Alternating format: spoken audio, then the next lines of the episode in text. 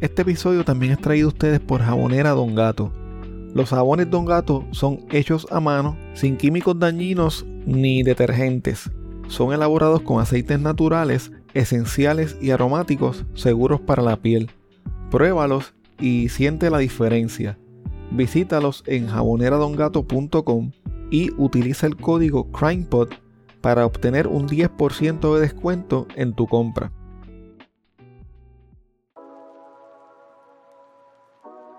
Si de casualidad estás cerca del área de Los Ángeles en California o estás planificando unas vacaciones para esa ciudad, tengo una recomendación para ti. Uno de nuestros Patreons tiene un Airbnb que es espectacular. Tienen que verlo. Este moderno bungalow es perfecto para un grupo pequeño.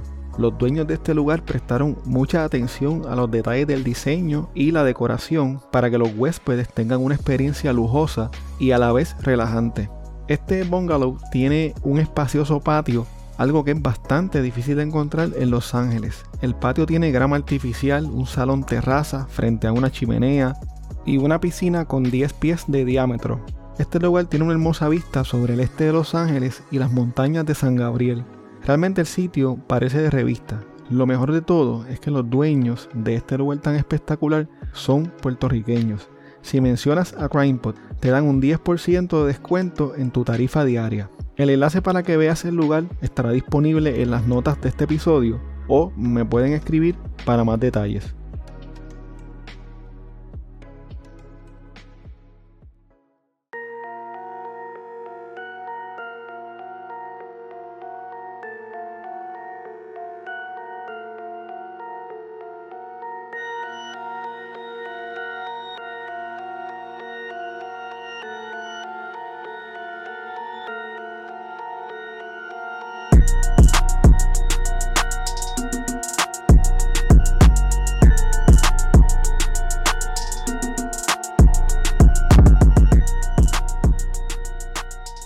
Saludos, espero que te encuentres bien. En el episodio de hoy les estaré hablando del asesinato de una joven madre ocurrido en el 2007 en la ciudad de Ponce, Puerto Rico. Un caso que tiene muchos misterios y que a pesar de su desenlace me dejó con muchas preguntas sin contestar. El 30 de octubre del 2007 fue el último día que Frances Joan Capestani Vélez una madre de un niño de 5 años fue vista con vida. Frances Joan tenía 29 años. Tan pronto sus padres, sus hermanos y sus amistades notaron su extraña ausencia, pensaron en lo peor y no estaban equivocados. Ese día, el día de la desaparición de Frances Joan, su amiga, Yolanda Borrero, la vio por última vez cuando ésta fue a llevarle a su hijo para que se lo cuidara, debido a que Frances Joan no pasó a recoger a su hijo y no sabía a dónde podía estar, esta alertó a su familia sobre lo que estaba sucediendo. De inmediato, las autoridades fueron notificadas sobre la desaparición de Frances Joan y se organizaron expediciones de búsqueda para dar con su paradero. También se solicitó la ayuda de los medios de comunicación para que divulgaran información que pudiese ayudar a encontrar a la mujer desaparecida.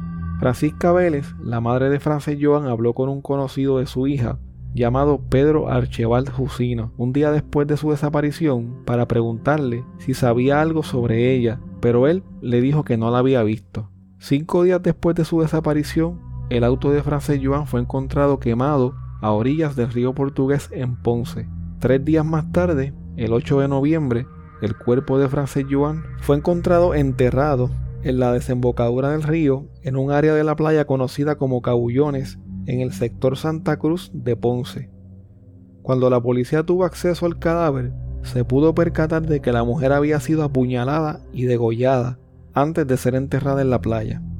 Los padres de Frances Joan se enteraron del hallazgo del cuerpo de su hija a través de los medios de comunicación antes de ser informados de manera oficial por las autoridades. Antes de que la policía encontrara el cuerpo de Frances Joan, Pedro Archibald fue detenido en el aeropuerto Luis Muñoz Marín tratando de salir del país con una identificación falsa que obtuvo en una oficina de la Comisión Estatal de Elecciones en Ponce. Debido a esto fue arrestado por las autoridades federales y de inmediato se convirtió en sospechoso de la desaparición de Frances Joan.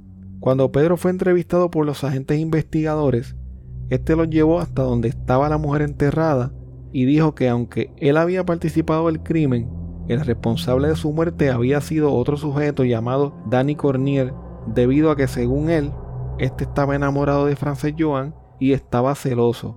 Danny Cornier, quien residía en el sector Bélgica de Ponce, negó los alegatos de Pedro y aseguró que el día del asesinato él estaba con su novia. La policía creía que había sido Pedro Archeval el que había asesinado y enterrado a Frances Joan. Según ellos, Pedro quería evitar que ella hablara con las autoridades sobre varios crímenes que él había cometido y sobre los cuales le había contado a Frances Joan.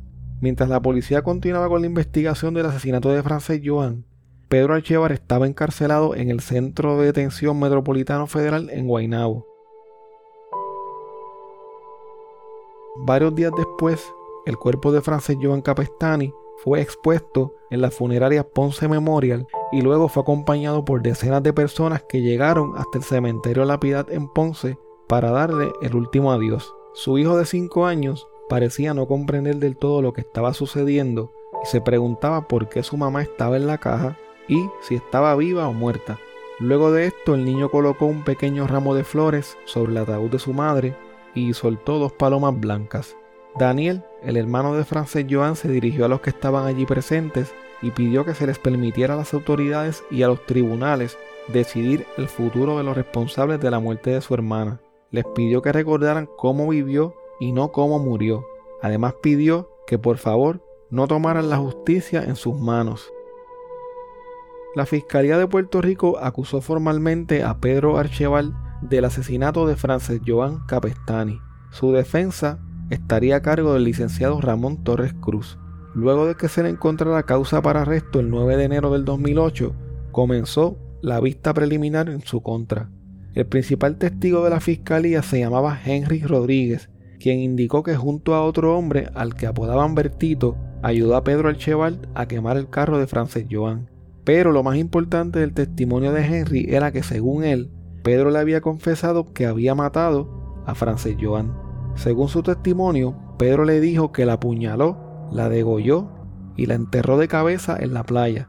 Esta información coincidía con las heridas que presentaba el cuerpo y con la posición en la que fue encontrada. Pedro le dijo además que eso para él era un crimen más del montón y que ella se lo había buscado porque lo iba a chotear, ya que supuestamente él había matado a alguien por ella. La primera vez que Henry fue entrevistado por la policía sobre este caso, él les dijo que Pedro le había robado sus documentos para sacar la tarjeta electoral falsa y salir de Puerto Rico, pero luego cambió su versión y dijo que él le había entregado los documentos voluntariamente. Otro de los testigos que se presentó en esta etapa del proceso fue el agente René Rodríguez de la Policía de Puerto Rico, quien indicó que luego de que Pedro Archeval fuera detenido, este confesó haber participado en el asesinato de Frances Joan y que él mismo había acabado el hoyo en el que fue enterrada. Luego de que la fiscalía presentara la prueba contra Pedro Alcheval, el juez Eduardo Busquet no encontró causa para juicio por los cargos de asesinato, secuestro y violación a la ley de armas que pesaban en su contra. El juez solo encontró causa para juicio por apropiación ilegal de un vehículo, destrucción de evidencia, daños agravados a la propiedad y falsificación de identidad con una tarjeta electoral.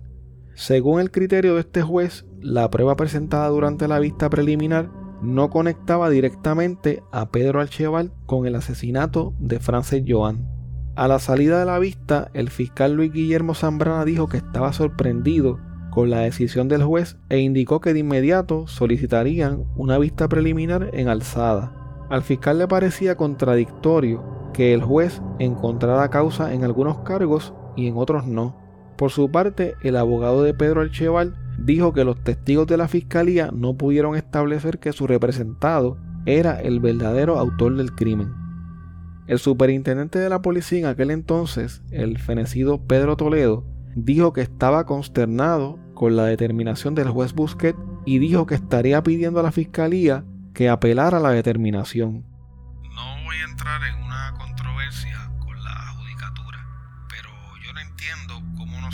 haber encontrado causa contra esta persona, que nos dirigió directamente a donde estaba enterrada esta joven. Nadie que no estuviera envuelto en este asesinato podía encontrar a esa persona y decir dónde estaba y fuimos directamente donde él nos dijo. Por su parte, Richard Nazario, el director del Cuerpo de Investigaciones Criminales de Ponce, dijo lo siguiente. La investigación razonable tendrá este juez. Ha habido casos en que se encuentra causa para juicio con menos evidencia. Nosotros encontramos el cadáver con la versión de Alcheval. ¿Por qué Alcheval va a tratar de salir del país si no hizo nada? Más cuando lo hace por un nombre falso. De inmediato, la familia de Frances Joan convocó a una manifestación frente al Tribunal Superior de Ponce como protesta a la decisión del juez. Cuatro días más tarde, amigos y allegados de Frances Joan realizaron una marcha desde el centro comercial Plaza del Caribe en Ponce hasta el centro judicial. Al frente del grupo iba el hijo de Frances Joan, quien cargaba una pancarta que leía: Abogados, no vayan contra lo que es justo para conseguir elogio. El abogado de Pedro Archeval, Ramón Torres, reaccionó a la manifestación reiterando la inocencia de su cliente y diciendo que se sentía confiado en que no se iba a revocar la determinación del juez Busquet. Esa constitución que les da derecho a ellos a expresarse es la misma constitución al amparo de la que yo estoy defendiendo a mi cliente. Y en aquel momento el juez Busquet dijo que no existía conexión de mi cliente con los delitos que se le imputaron. Yo creo que la decisión está correcta. En la vista preliminar se buscan los elementos esenciales del delito y la probabilidad de que el imputado haya cometido tal delito. En la vista estaban los elementos del delito, que evidentemente hay una persona que fue asesinada, pero la probabilidad de que Pedro Alcheval cometiera el delito fue lo que faltó entiendo que el juez, dentro de su trabajo, tomó la decisión que tenía que tomar. El 19 de febrero del 2008 comenzó la vista preliminar en alzada en la sala de la jueza Vivian Durió. Durante esta etapa, el agente René Rodríguez habló de cómo se realizó la investigación del caso y cómo fue que decidieron descartar a Danny Cornier como sospechoso. Una de las razones principales por la que este hombre fue descartado, además de su coartada, se debió a que los exámenes que hizo el Instituto de Ciencias Forenses en su auto resultaron negativos a sangre o alguna otra evidencia que lo vinculara con el asesinato. En la vista preliminar en alzada también testificó Henry Rodríguez, quien aseguró nuevamente que Pedro Alcheval le había dicho que él había matado y enterrado a Frances Joan. El 12 de febrero del 2008 se presentó un importante testigo de este caso. Antes de ser asesinada, Frances Joan se había comunicado con un hombre llamado Julio de Jesús, quien resultó ser un agente encubierto de la policía de Puerto Rico. El agente de Jesús, cuya identidad tuvo que ser revelada para poder esclarecer este caso, testificó durante la vista preliminar en Alzada. De Jesús dijo durante su testimonio que él era amigo íntimo de la familia de Pedro Alcheval y que había conocido a Frances Joan en el sector Bélgica de Ponce en donde vivía Pedro. La misión de, de Jesús como encubierto era infiltrarse en una organización dedicada al robo de autos en el área de Ponce. La noche anterior a su desaparición, Frances Joan se comunicó con él para decirle que Pedro la había invitado a que fuera hasta el sector de la playa Santa Cruz para darle parte de un dinero que había robado a un bolitero ponceño.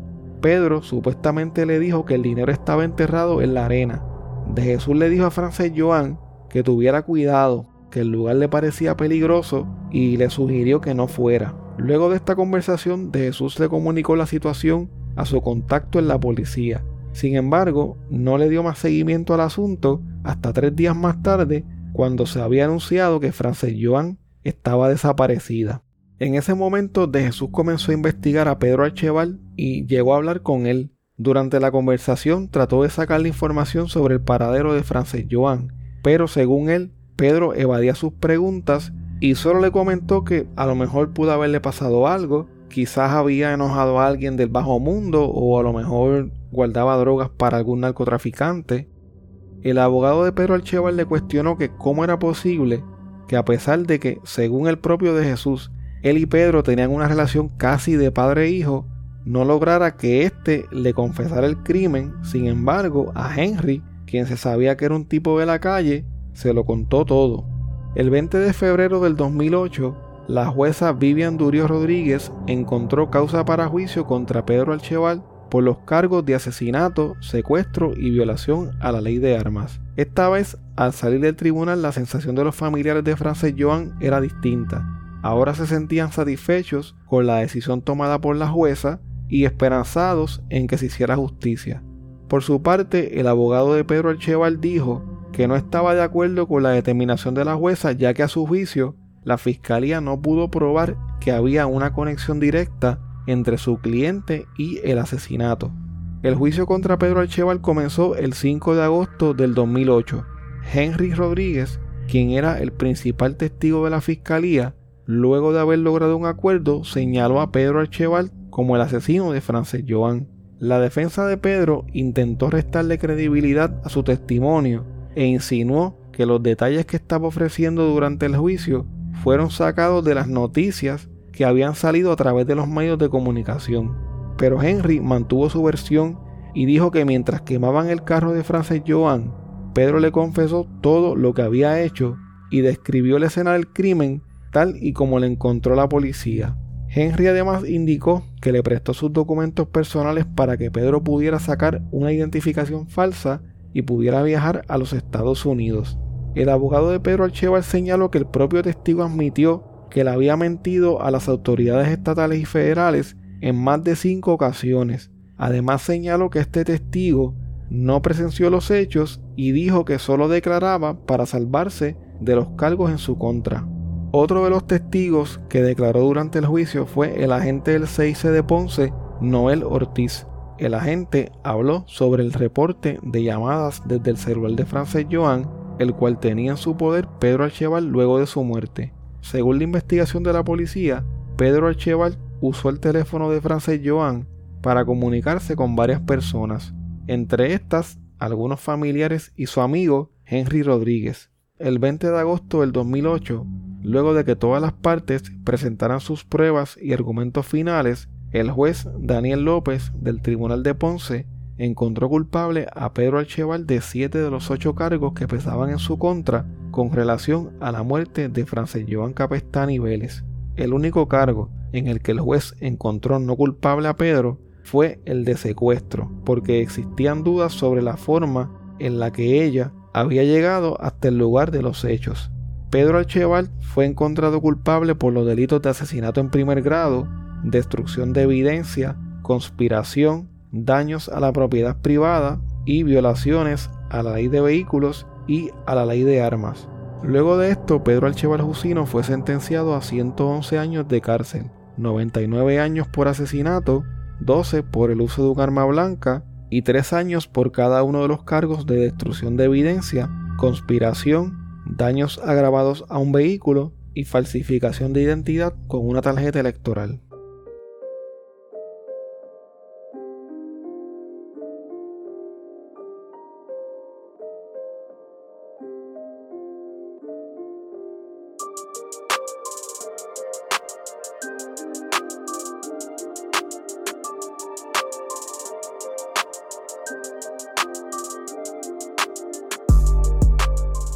Muchas gracias por escuchar el episodio de hoy.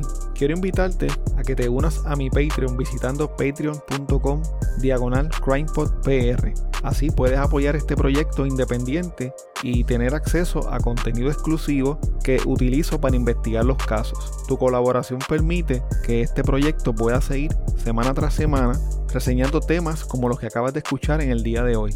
Si tienes un negocio propio o un producto o eres parte de alguna empresa que le gustaría anunciarse en este espacio, puedes comunicarte conmigo a través de correo electrónico a crimepodpr.outlook.com o a través de cualquiera de las redes sociales.